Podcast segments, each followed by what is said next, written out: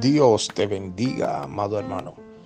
Damos inicio a este tu programa, el devocional, bajo el tema El propósito de Dios no ha muerto. Amado hermano, en el libro de Juan o el Evangelio según San Juan, capítulo 21, vemos la historia de cuando Jesús ya resucitado, se le manifiesta a los discípulos. Vemos cómo Jesús tres veces le pregunta a Pedro si lo ama. Amado hermano, esta pregunta que Jesús le hace indica que Jesús todavía creía en el propósito divino en la vida de Pedro.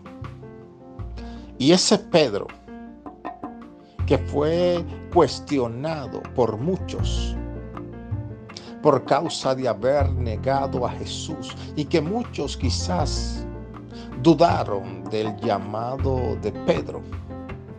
Es el mismo Pedro que vemos en Hechos capítulo 5, que aún con la sombra de él el Espíritu Santo sanaba los cuerpos enfermos.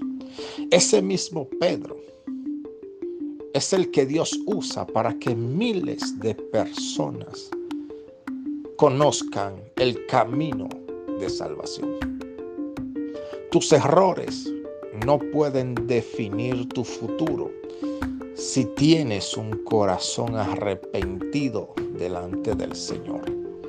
A Dios no le sorprende que nosotros cometamos errores. Le sorprende que conociendo su amor y misericordia nos quedemos en el suelo.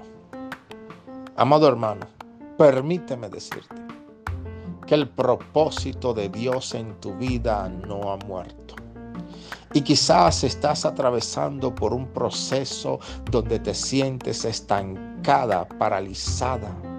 Pero Jesús, quien te llamó, Él mismo vendrá para romper esa parálisis en tu vida y que puedas cumplir con la asignación que te fue entregada.